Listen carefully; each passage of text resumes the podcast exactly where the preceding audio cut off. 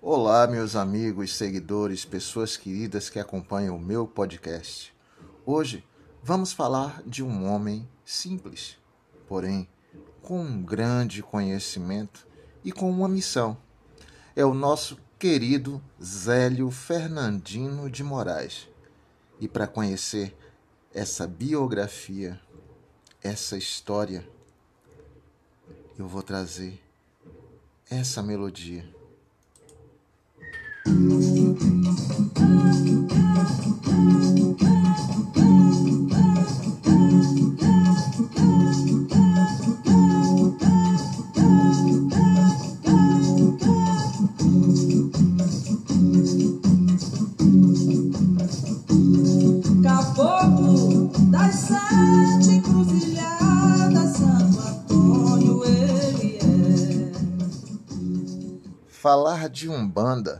sem falar em Zélio de Moraes é altamente inaceitável.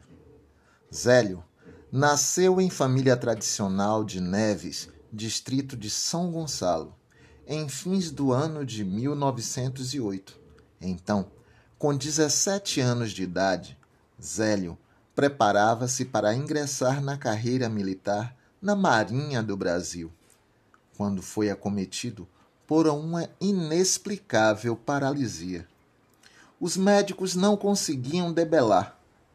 Certo dia, ergueu-se no leito, declarando: Amanhã estarei cuidado. No dia seguinte, de fato, levantou-se normalmente e voltou a caminhar como se nada lhe houvesse acontecido. Os médicos não souberam explicar o ocorrido os seus tios, padres da Igreja Católica, surpreendidos, também não souberam explicar o fenômeno. Um amigo da família então surgiu de uma visita da Federação Espírita do Estado do Rio de Janeiro, onde então, sediada em Niterói, presidia na ocasião por José de Souza. Chegando lá, o médio José de Souza, que dirigia a sessão espírita kardecista, pediu que Zélio sentasse à mesa.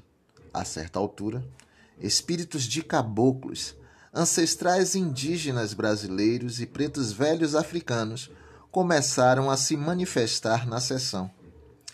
No seguinte momento, o dirigente pediu para se retirarem, por acharem eles espíritos atrasados.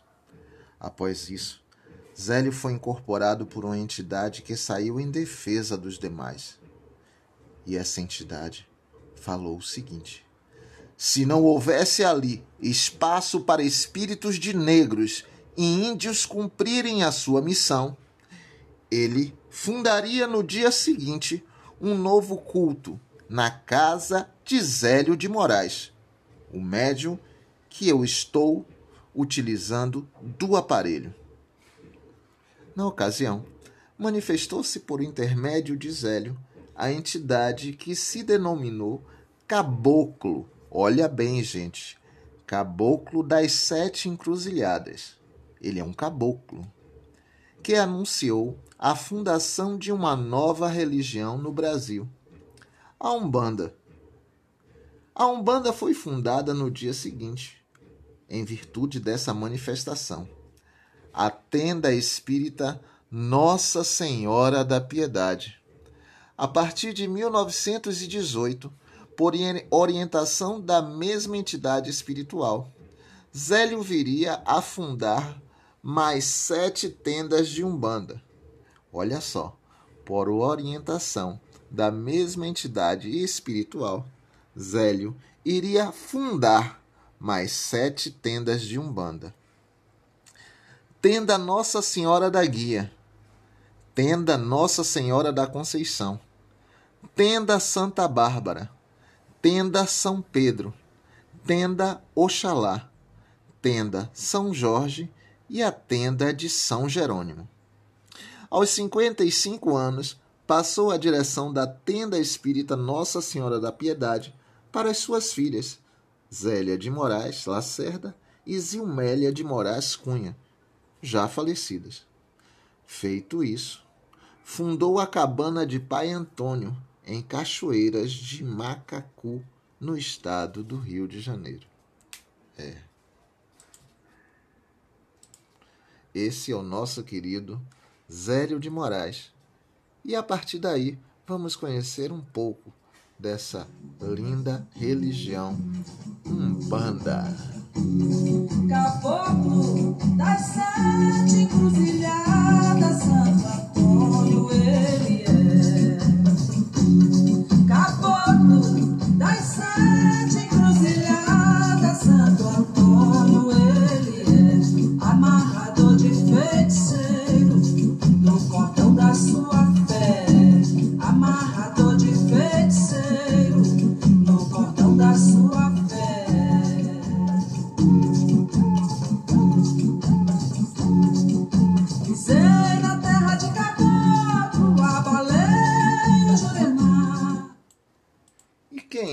caboclo das sete encruzilhadas?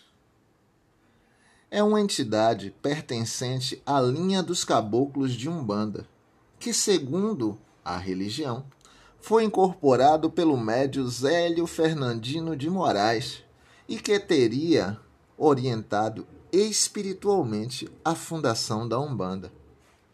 A entidade, na época, afirmava ter sido em vida anterior o frei jesuíta Gabriel Malagrida, grande traumaturgo e humanista, queimado vivo em Portugal, acu- acusado de prática de bruxaria pela Inquisição.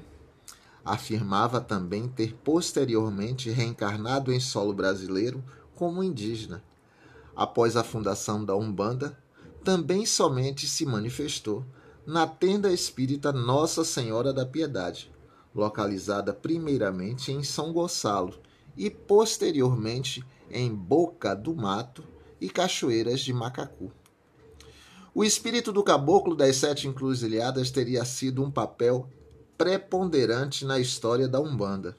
Após tentar se manifestar num centro espírita kardecista de Neves, então parte de Niterói, mas atualmente um bairro de São Gonçalo. É, ele foi parar justamente no bairro de São Gonçalo. Uma vez que os membros do centro kardecista não aceitavam a manifestação de um espírito que declarava ser de um índio em sua encarnação interior.